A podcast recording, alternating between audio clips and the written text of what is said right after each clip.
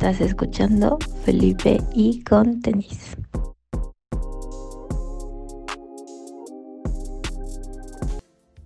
Bienvenidos a Felipe con tenis. Yo soy Lalo Cervantes, Enervantes, y hoy vamos a inaugurar este espacio. Ahora los viernes también vamos a estar transmitiendo en nuestra señal y armando más contenido. Lo que les hemos venido contando, queremos darle más espacio a los artistas y compartir más música.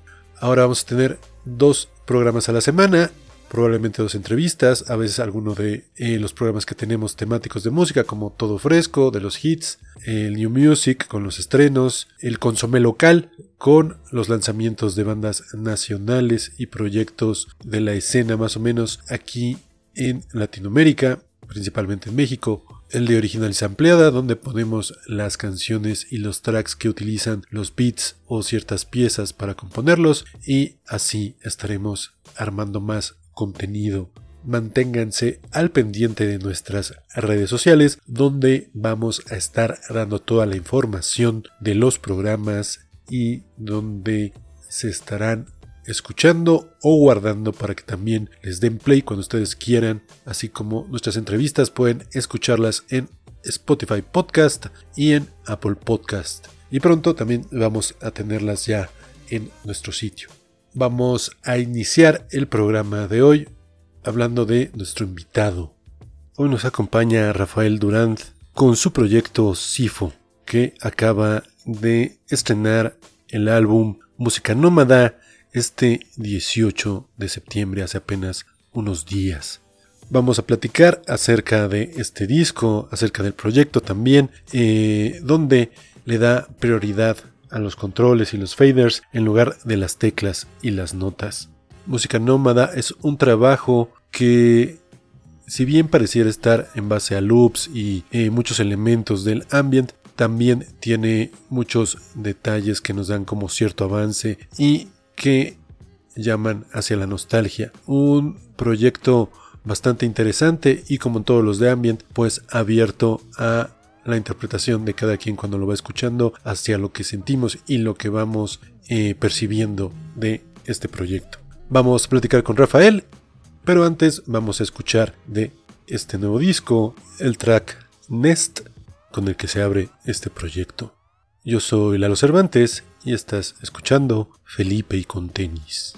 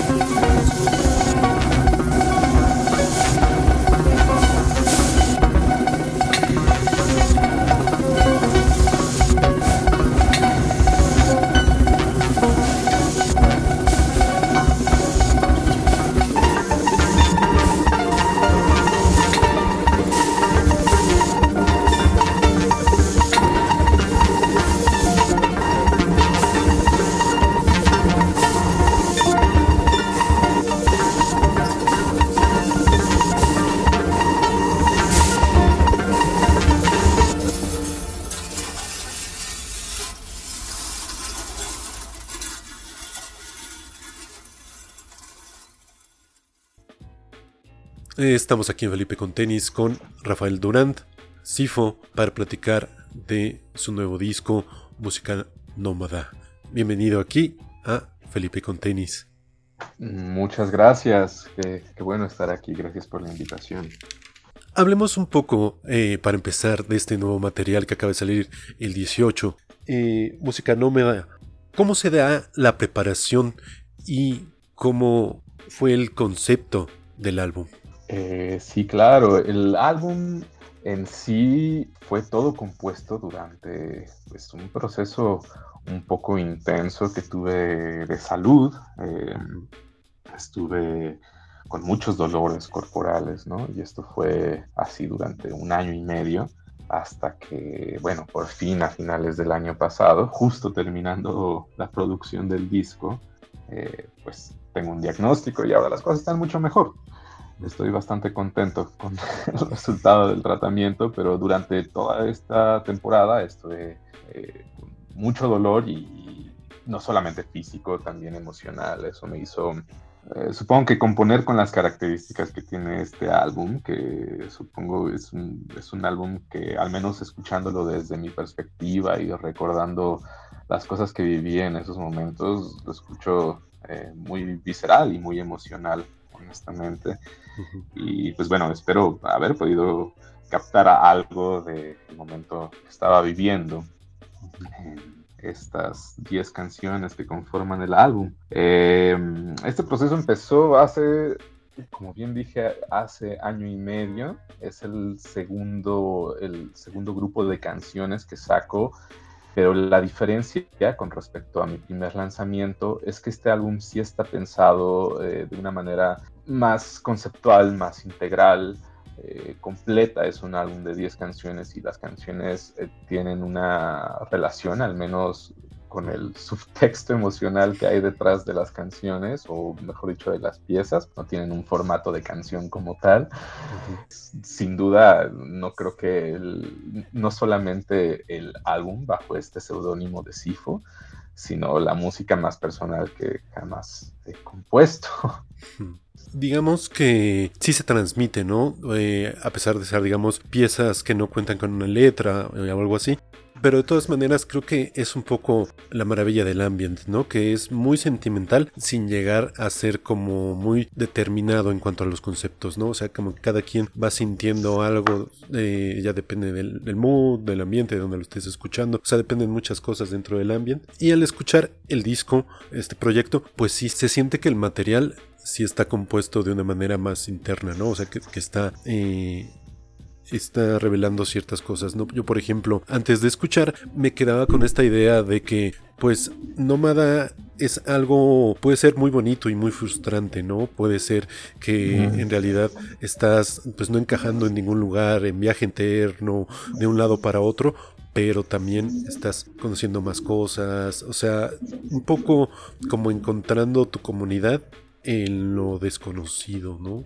Eh, eh, sí, y tiene mucho que ver el título precisamente con el lado de lo desconocido, quizá con un enfoque un poco diferente al que estás poniendo, pero em, el álbum está muy basado durante todo este periodo, ha estado también muy inmerso en cierto tipo de literatura, en filosofía francesa sobre todo, y hay, eh, de ahí saqué esta concepción de lo nómada de un par de filósofos, Duluth y Guattari, y ellos hablan de lo nómada como una constante, la palabra que ellos utilizan es súper eh, rimbombante, que es eh, desterritorialización, pero bueno, se refiere a destruir esta serie de costumbres que hacemos en lo social, en la forma en la que creamos el arte, etcétera. Y pues yo en mi día a día me dedico a producir música, a producir música para otros artistas y siempre estoy lidiando con temas de estructuración, de temas armónicos, de temas melódicos, rítmicos, etcétera. Y todo una, ahora sí que una territorialización del proceso musical en donde las cosas se hacen casi casi formulaicas, ¿no? Y un poco lo que busqué con este proyecto en general, desde el disco pasado, es intentar removerme a mí mismo de esos puntos en donde estoy empezando a estructurar demasiado o donde ya hay una secuencia armónica demasiado clara o se está, está empezando a emerger una melodía o está empezando a ocurrir, están empezando a ocurrir los eventos de manera rítmica y empezar, y, lo que intento conscientemente es alejarme de esos mm. puntos y estar, pues sí, prácticamente todo el tiempo durante el proceso de, producción e incluso de cuando toco en vivo, es, sin duda hay un sentimiento de estar vagando en la nada. Eh, la forma en la que he podido, eh, digamos, mudar este proyecto a los escenarios, poder tocar en vivo con él y seguir, seguir sintiendo y he tenido la misma sensación, seguir eh, manteniendo la idea de un proceso que se está desarrollando in situ. Algo que hago es improvisar todos los shows. Tengo una serie de, ideas que pruebo antes de los shows, pero como ocurren las cosas es completamente incierto incluso para mí. Entonces, y, y esa es la forma en la que me mantengo en este espacio nómada Justo, ¿no? O sea, más bien el significado de, nómada o más o menos como lo, quieren es tener es más bien este movimiento continuo, ¿no? El no tener siempre esta rutina, sobre todo en la estructura, el poder escaparse de a lo mejor lo que ya tenemos luego como programado, para mucho lo, que viene un poco en este concepto, ¿no? El siempre seguir adelante, siempre seguir con algo nuevo, siempre romper las estructuras, pero tener algo, algo creado que sea muy personal. Tomando en cuenta que pues mucho viene de la, improvisación y de cómo vayan surgiendo y que muchas veces, a veces accidentes o, cosas eh, que van sucediendo durante el jam, pues son únicas o son naturales y difícil de, volverlas a lograr. ¿Cómo es que de este jam se va al disco y del disco a las presentaciones en vivo? Son dos procesos completamente diferentes en el sentido que en el que cuando estoy produciendo, bueno, tengo un oído atento a las estructuras que pueden emerger eh, dentro precisamente de improvisar. Además, el tipo de improvisación que hago en estudio es distinto a la improvisación que se hace en el escenario. Me gusta mucho trabajar con algunos lenguajes de programación, por ejemplo, cosa que no hago mucho en vivo, no hago mucho live coding, lo utilizo mucho más para producir. Eh, y sí, eh, la diferencia está en, el trabajo de producción. Siempre estoy pendiente de las estructuras emergentes que pueden eh, eh, presentarse al estar experimentando con cierta herramienta en específico. Usualmente como trabajo en el estudio, busco alguna herramienta nueva y me empiezo a, empiezo a trabajar con ella hasta que surgen cosas que me gustan, empiezo a grabarlas y después de tener muchas horas grabadas, eh, empiezo a acomodar las cosas para tener cierta coherencia más que narrativa. ¿no? no busco tener una narrativa, pero pues sí una coherencia sónica, una coherencia tímbrica. Esto en vivo ocurre completamente diferente. En vivo intento utilizar las mismas cualidades tímbricas que hay en el álbum. Sin embargo, eh, al no tener tanta tonalidad en la mayoría de los casos, al no haber tantas cosas que dicten dónde debe ir cosas con eh, ciertos timbres con otros, con otros timbres o ritmos con otros ritmos, etcétera. Puedo mezclarlo muy libremente en vivo, entonces utilizo muchas de las cosas que me ayudaron a generar los sonidos en producción, pero no son los mismos sonidos en sí, sino que vienen cambiados, eh, los manipulo en vivo. Una de las reglas que me autoimpongo para tocar en vivo es no llevar eh, teclas o cuerdas o cosas que pueda interpretar musicalmente. Eh, como te decía, estoy muy acostumbrado por mi quehacer, a lo que me dedico y, lo que he estudiado, a tocar teclas, tocar instrumentos musicales. Y bueno, eh, un poco la experiencia que tuve, he tenido tocando instrumentos tradicionales es que si el sonido es malo en el lugar o no te escuchas bien, bueno, confías en tu habilidad eh, y en tu memoria y tocas todo el show sin, sin, sin, interactuar verdaderamente con la música, nada más intentando no salirte de tiempo y tocar bien, ¿no? Y esto no pasa cuando tocas con perillas, con faders, con botones. Eh, tienes que tener un oído eh, atento todo el tiempo a, lo que estás haciendo y muchas veces a pesar de que tienes más o menos idea de qué va a hacer cada perilla en cada momento.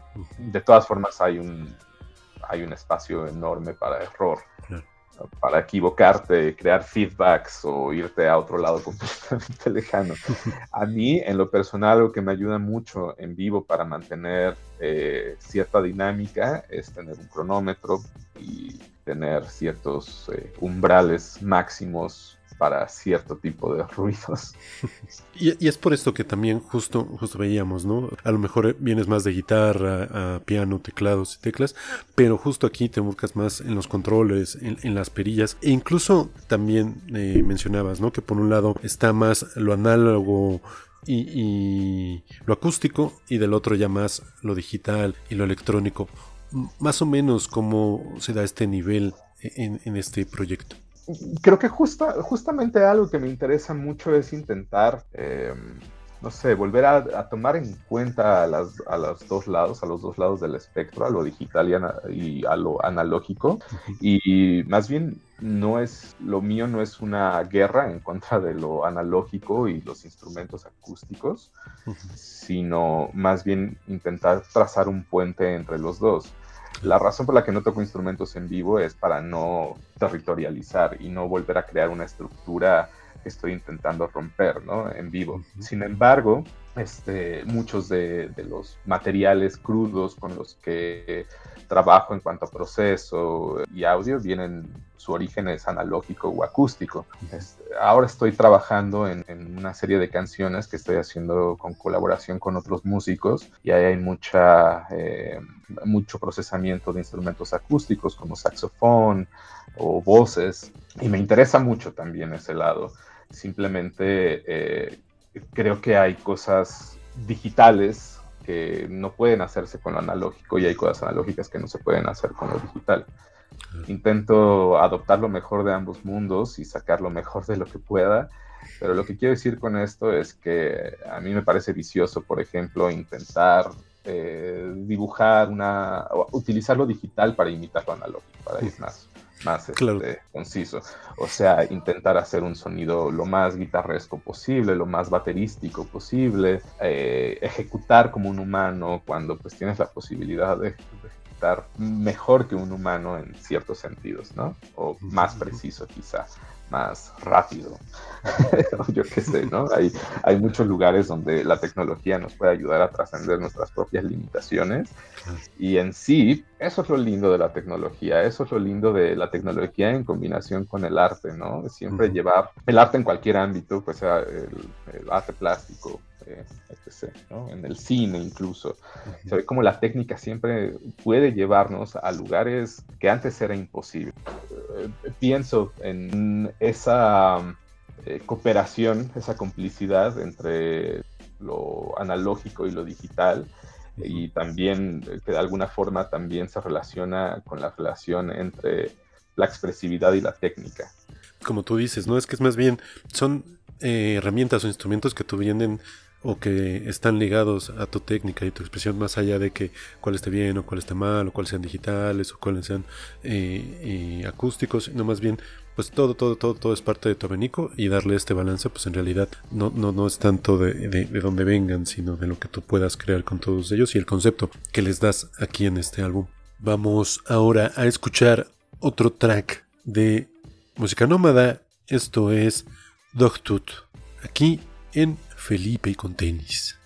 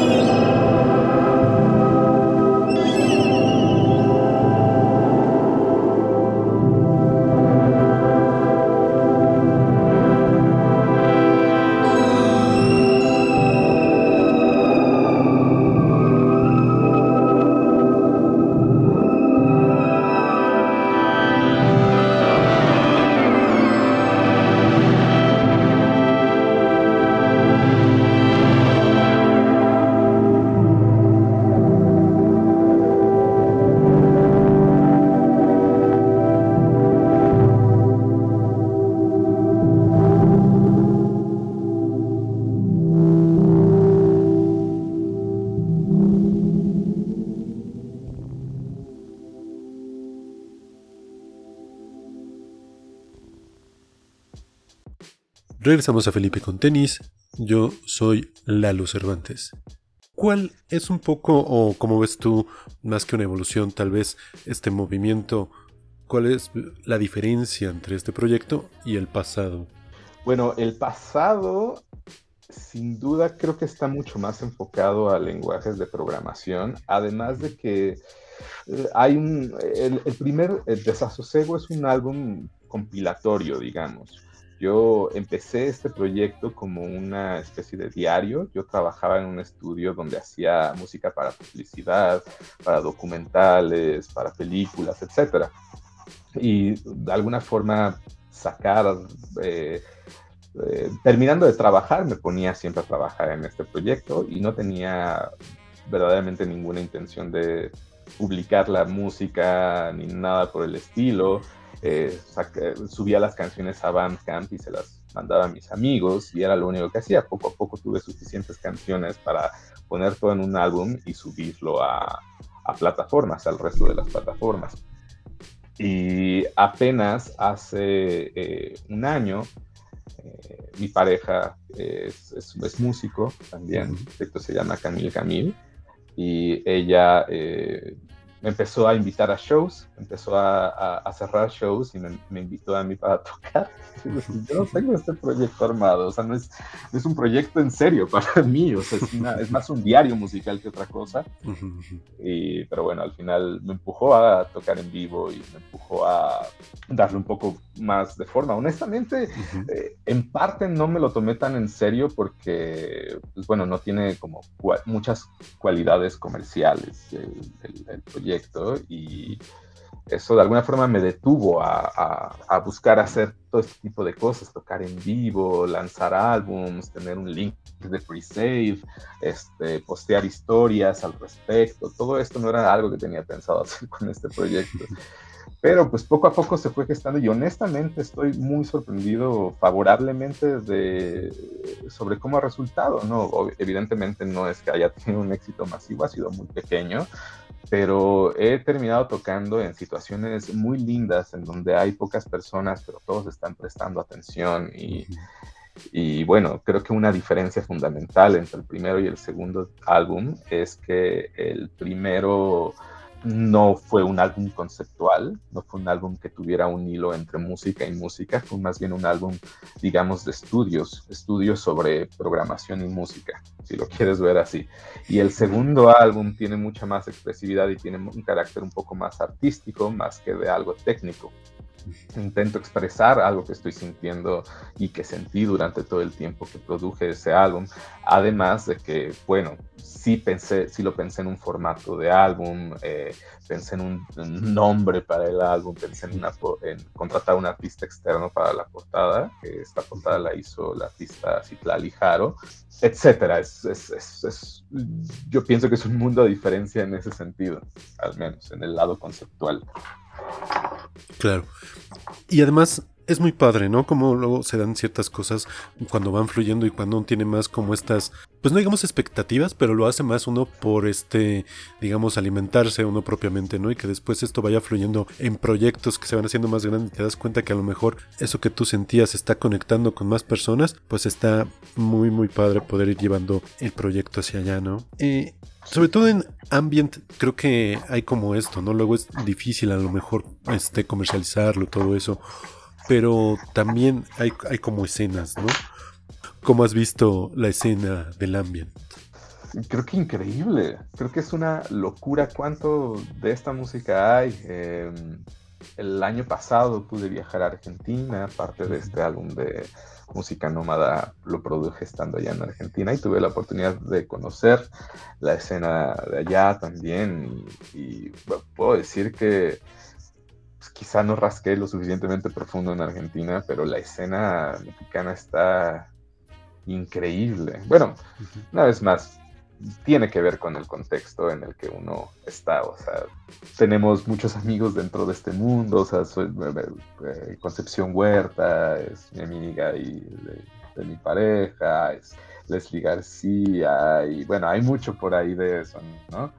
Este, pero bueno, lo que están haciendo es, yo, soy completo admirador de, la escena mexicana y sobre todo de, bueno, no de la escena mexicana, de la escena de música experimental mexicana.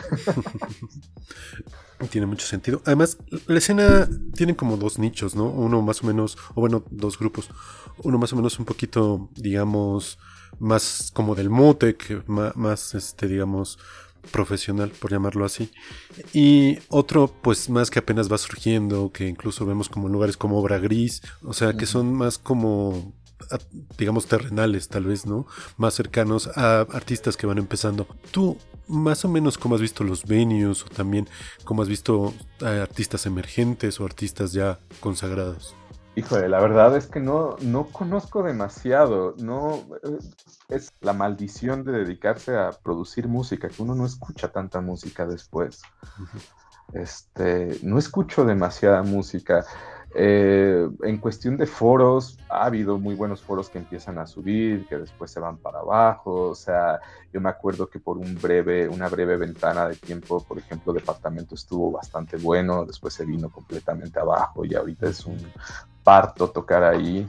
Nadie te hace caso, es, es, cabrón. Bueno, está 316, que pues, es increíble, aunque también he tenido este, una que otra eh, experiencia donde había mucho ruido, mucha gente hablando y es difícil tocar este tipo de proyectos, sobre todo en, momentos así.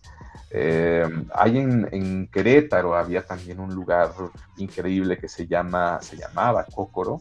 uno de los socios es un audiófilo coleccionista, entonces el sonido ahí eh, era impecable creo que una gran ventaja de este, y que algo que salva mucho a todo este tipo de música abstracta, por decirlo de alguna forma, por encasillar, digo, a noise, ambient, todo eso, ¿no? Este, es que puede tocar con la, la, escena de esta música dentro de museos y galerías y utilizando dinero del gobierno, por ejemplo, me parece que es la gran ventaja que tiene este tipo de música sobre, no sé, una banda de rock o un cantautor, ¿no? Toda esta cosa museográfica. Tú, más o menos, ¿qué consejo le darías a chicos que están empezando e, e, en, esta escena? ¿A qué se podrían acercar? ¿Dónde hay comunidades en línea o, lugares físicos donde pueden acercarse a este tipo de proyectos? Yo un consejo que le doy a mucha gente que hace este tipo de música, o no solo este tipo de música, sino música que intente eh, romper con, con, los valores preestablecidos en la música, es que te prepares para tener un público pequeño y que un público pequeño puede ser enorme. Esta es una música de nicho y si tienes 20.000 personas que escuchan tu música, eres súper afortunado de tener esas 20 mil personas. Hay personas que llegan hasta, no sé, medio millón de escuchas con este tipo de música y es genial. ¿no? Nunca, va a ser, nunca va a ser una música de masas. Y estar preparado para eso, o sea, si quieres verdaderamente la fama y todo eso, hay otros tipos de música que te brindan eso mucho más fácilmente. No tienes que sufrir tanto. Entonces, bueno, eso, renunciar, renunciar al, a la vanidad de ser el centro de atención con este tipo de música. Eso por un lado.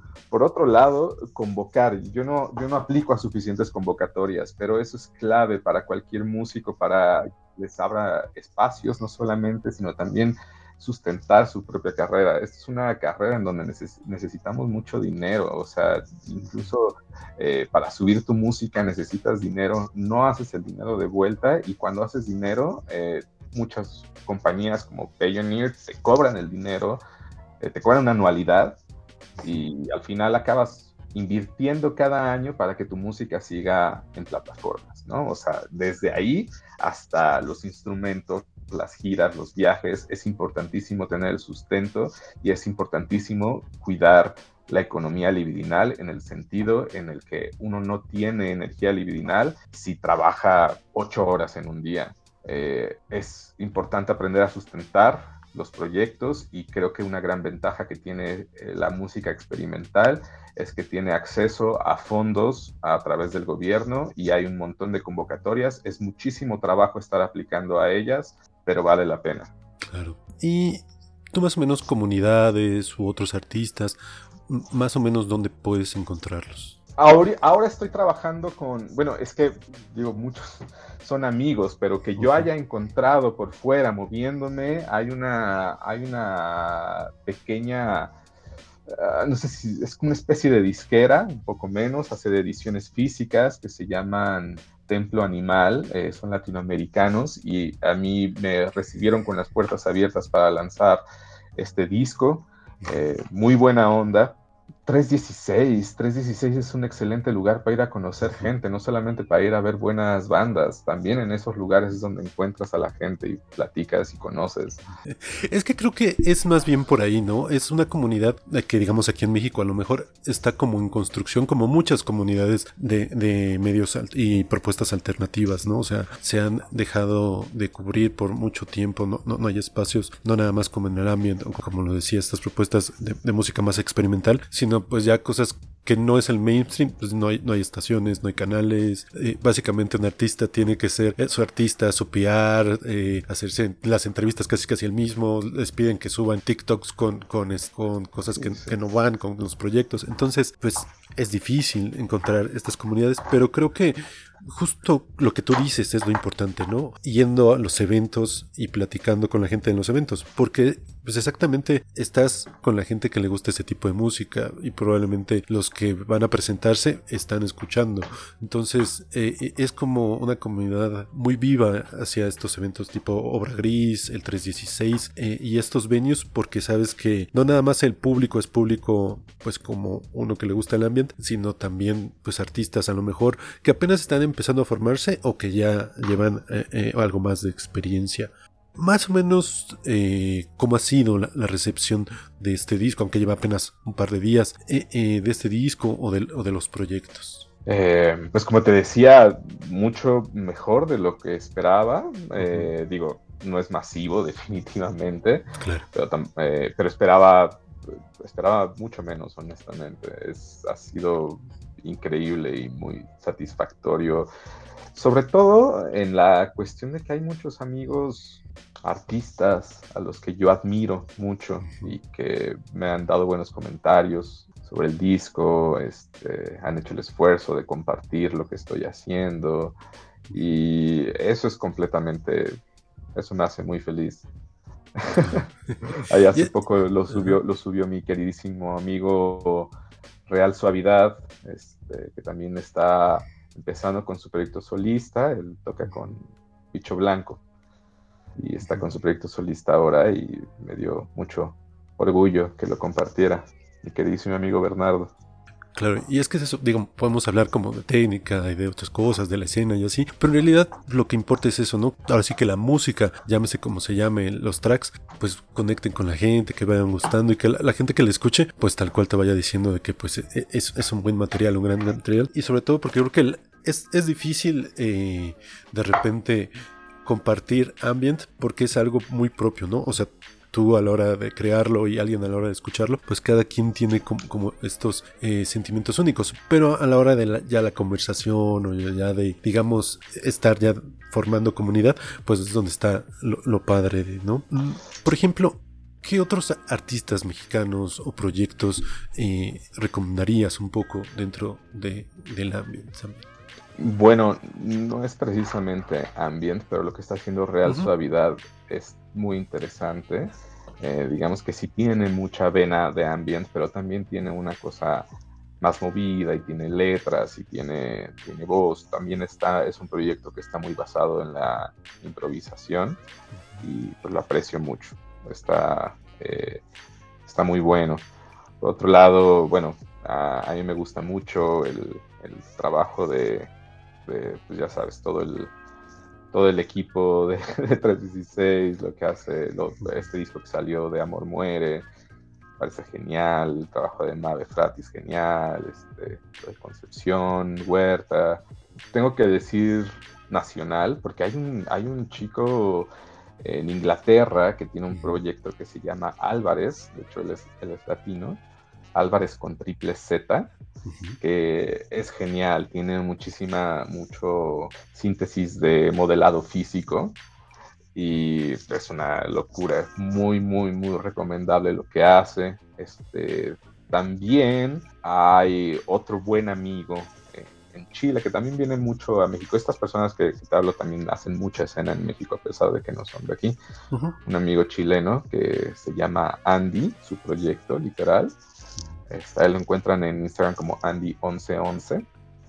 Y también tiene un proyecto muy interesante en donde combina música electrónica con eh, música de compositores del siglo XX. Tiene una versión de cuarteto para el final de los tiempos de Messien, que es interesantísima con música electrónica y chelos y demás. Es, fenomenal ese proyecto.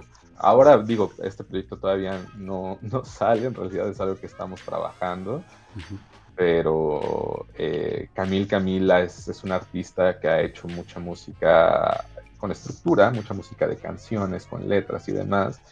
Pero bueno, a través de todo lo que ha estado pasando últimamente, ella ha estado queriendo introducirse más en, este tipo de, música, además de que siempre le ha gustado mucho y ahora que todos sus amigos participan en este tipo de música, ella está buscando introducirse, hacer un, un disco mucho más experimental, disco que estamos trabajando ella y yo juntos. Está muy bueno.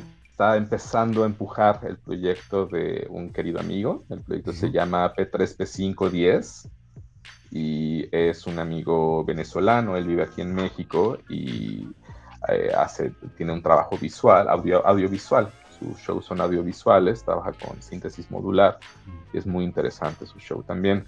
Con él voy a tocar justamente con, con P3, P5, P10 y eh, con Camil Camil, eh, eh, mi pareja con quien dije que estábamos produciendo la nueva música más experimental.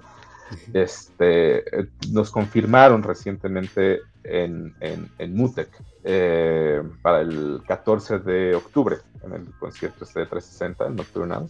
Y pues estamos muy contentos. Somos nosotros tres, vamos a tener un show ahí. Vamos ahora a escuchar el track De verdad te quiero. Este es Sifo con su proyecto Música Nómada. Yo soy Laro Cervantes y estás escuchando Felipe con tenis. Yeah.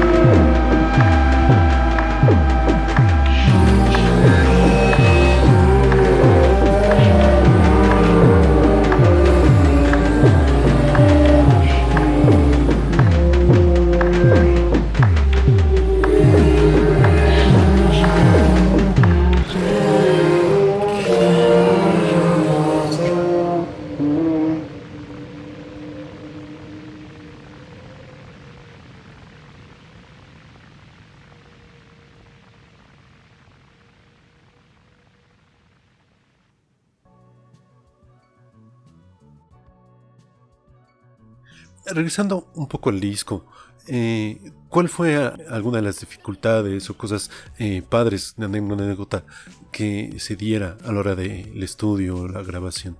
Algo que quería hacer, que honestamente el, tiempo me alcanzó y ya no pude, ya no pude hacerlo, pero tenía muchas ganas de que alguien más lo mezclara. Yo terminé mezclando y masterizando el álbum, pero tenía muchas ganas que ese proceso fuera por otro lado.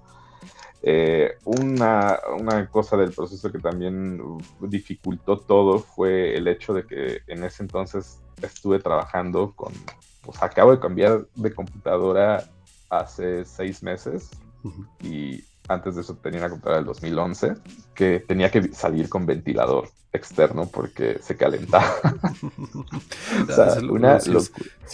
los, shows, los shows en vivo era, era estar rezando que no se sobrecalentara porque si se sobrecalentaba se paraba todo el show. Y bueno, con eso produje todo.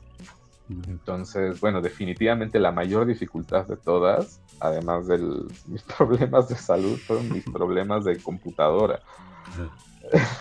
Sí, sí, sí. Además es, algo que luego pasa mucho, ¿no? Como que, bueno, yo me acuerdo también, eh, Trillones, Polo Vega, igual saca su disco y es casi el último que puedo sacar de la computadora porque pues, pues sí, y, creo que es mucho porque pues luego tiene tantos, tienes tanto material o estás tan acostumbrado a usarla que, luego por eso no, no, viene como el cambio tan, tan, tan rápido, ¿no? Además de que... Bueno, en mi caso fue 100% pues, una cuestión económica, yo ya quería cambiar desde hacía años, pero pues no podía. Claro, eso también es la otra parte elemental, ¿no? Uno tampoco puede andar estrenando compu cada año, o cada dos años, o cada tres. Pero bueno. Este, y, digamos que vienen ahora de nos contabas del Mutic, de, este espacio que les van a dar, pero qué otros proyectos o eh, presentaciones, colaboraciones, qué más viene para Sifo. Sí, ahora en este momento no estoy muy seguro de qué voy a lanzar después, pero tengo mucho material. Eh, he hecho muchos trabajos para, danza también, para...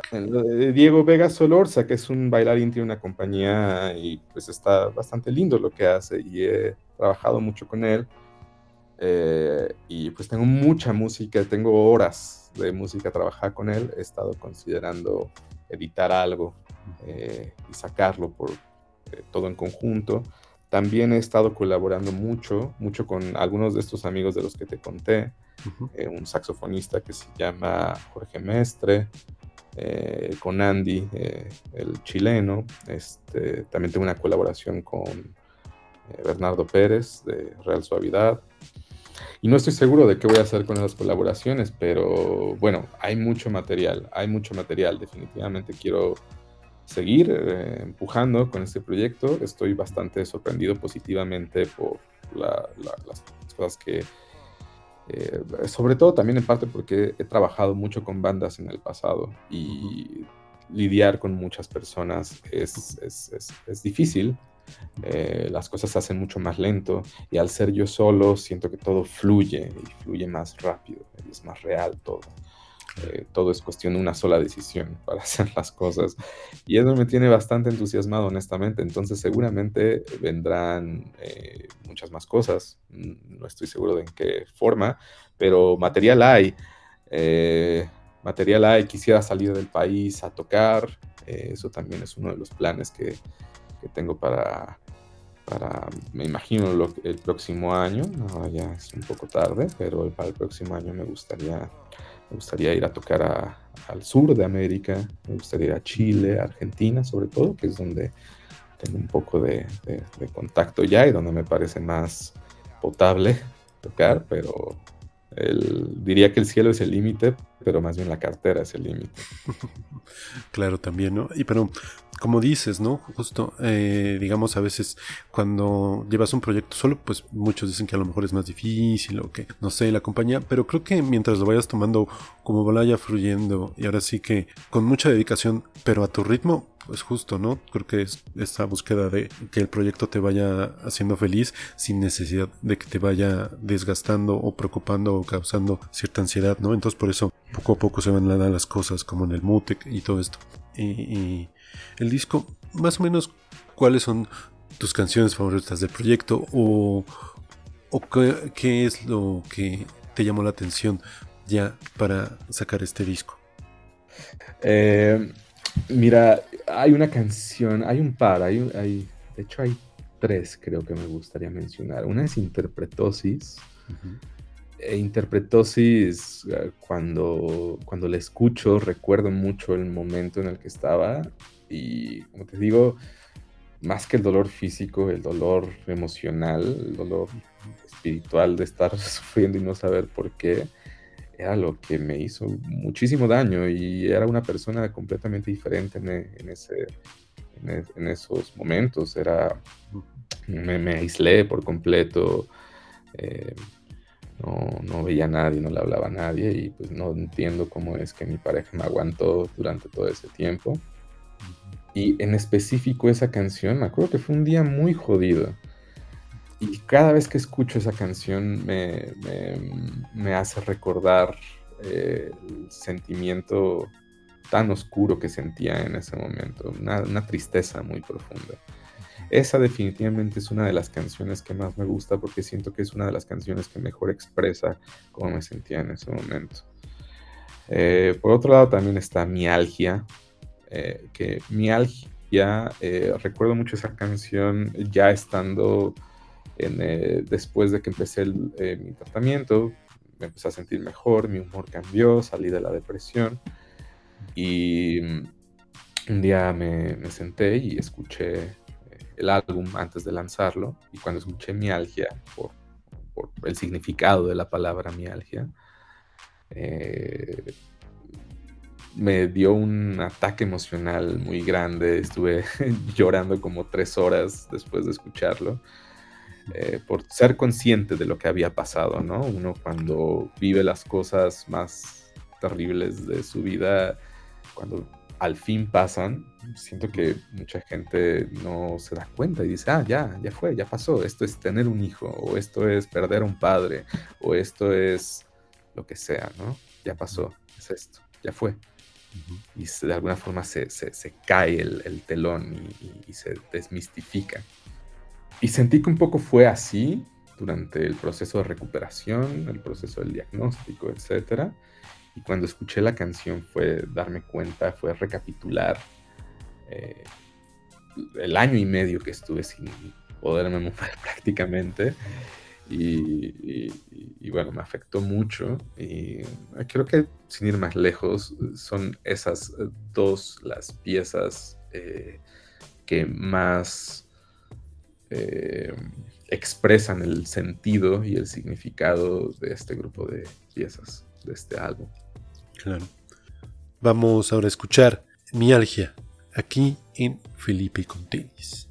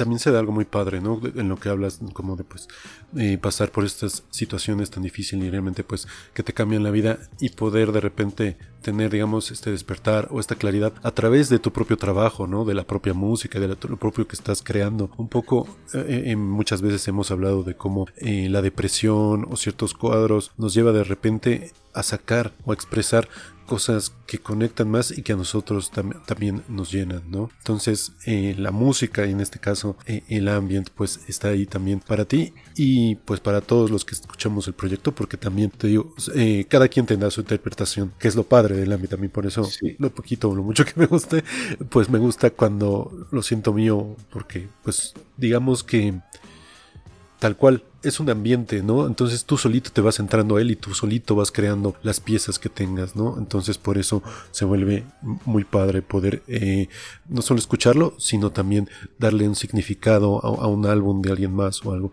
En este caso, a, a música nómada.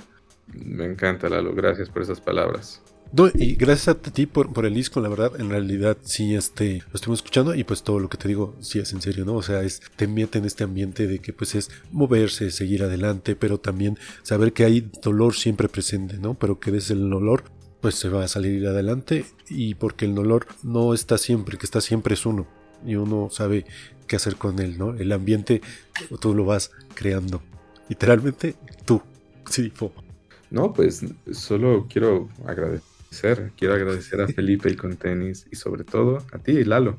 Muchas gracias por esta conversación. Bueno, pues yo creo que lo único que quisiera, o sea, me quedé pensando mucho en lo de el consejo a otras personas.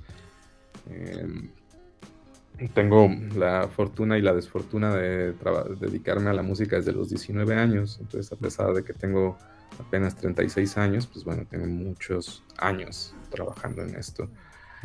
Y, a veces cuesta trabajo entender la diferencia entre lo que es la música y lo que es el negocio musical. Eh, más en una época como la de ahora, en donde creo que la disciplina que resume en nuestra época es el marketing. Incluso ahora con lo de las elecciones, tú te metes a Twitter o ves las noticias y no hay diferencia entre un anuncio de Coca-Cola y algo que tenga que decir cualquier candidato. Em, y eso pertenece al negocio de la música. La música no exige nada de eso. Yo pienso que lo más sano es, es, conseguir hacer un equipo con las personas. Eh, he trabajado muchos años también de mi vida solo y es importante extender los brazos, eh, hacer colaboraciones con otras personas, eh, conocer gente y empujar todos, todos parejos sin pensar tanto en el negocio musical y pensando solamente en la música per se. Tal cual ahora sí que también es lo que nosotros nos gusta, ¿no? Queremos ser comunidad más, más allá de, no sé, las oportunidades económicas y todo, que sí tienen que haber una sustentabilidad en cada proyecto, pero no es el fin, ¿no? El fin es la música y hablar de música. Y, pero creo que sí es posible crear o, bueno, eh, funcionar en el margen de eso. Sí, claro, totalmente. Yo, de hecho, eh, pues también soy, bueno, yo soy publicista, soy director creativo, entonces, este, pues sí, yo creo que hay un, e, equilibrio muy importante, eh, sobre todo para, pues si te puedes dedicar a algo creativo, pues tiene que ser remunerado, ¿no? Pero, pues digamos, no al revés, ¿no? No te vas a dedicar a lo creativo porque es remunerado, porque entonces mucho de ahí se ven cosas que van a caer en, pues, mm, cosas ya no tan honestas que haces más por el bien del marketing. Y eso se nota. Últimamente estoy pensando, mi querido Eduardo, que quizá la respuesta está en... Porque trabajar con música, por ejemplo, todo el día, hace que cuando sea momento de trabajar en mi propia música, esté completamente drenado. Cero energía libidinal, ya no puedo invertir nada más y pues hago las cosas mal. A mí me gustaría en el futuro me veo en el futuro dejando de producir por dinero. Me gustaría encontrar la manera de tener algún trabajo en línea, como programa, también programo. Me gustaría, he estado pensando, todavía no lo logro, pero bueno, he estado pensando en más bien buscar algo en línea que no me quite mucho tiempo y seguir produciendo, pero sin que sea por dinero, sin que sea parte de mi trabajo. Ese, es, ese es mi sueño ahorita a corto, mediano plazo. Y está muy bien, ¿no? Porque ahora sí que de esos sueños es como se va haciendo el camino y pues cada cosa que vayas haciendo lo vas haciendo hacia esa meta, ¿no? Entonces, pues seguro, si estás con la dedicación y pues todo va fluyendo, hacia allá irán las cosas. sí, sí, mi querido Lalo. Bueno, pues muchas gracias. A ti te, agradezco mucho y tu apoyo y este tiempo aquí en la entrevista. Muchas gracias. A ti, muchas gracias por tu tiempo y por venir a este espacio.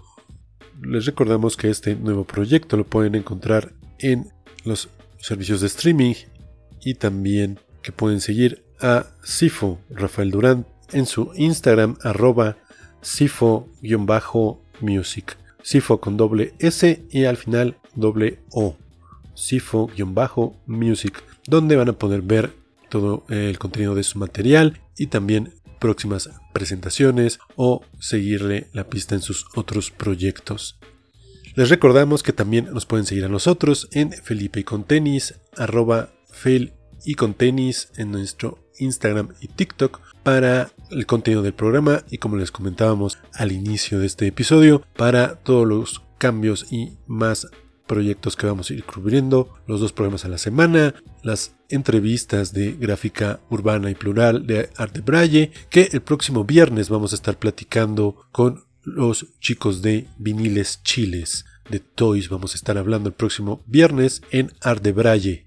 También los lunes vamos a subir, como todas las semanas, nuestra recomendación de lanzamientos y new music. Y si los quieren escuchar, ya sea que sigan nuestros playlists, que los vamos cambiando cada lunes con los nuevos tracks o que nos escuchen en la señal donde va a estar eh, sonando en rotación las nuevas canciones de cada semana.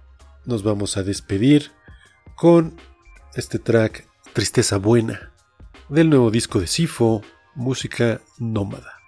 Yo soy Enervantes, esto fue Felipe con tenis y nos escuchamos en el siguiente play.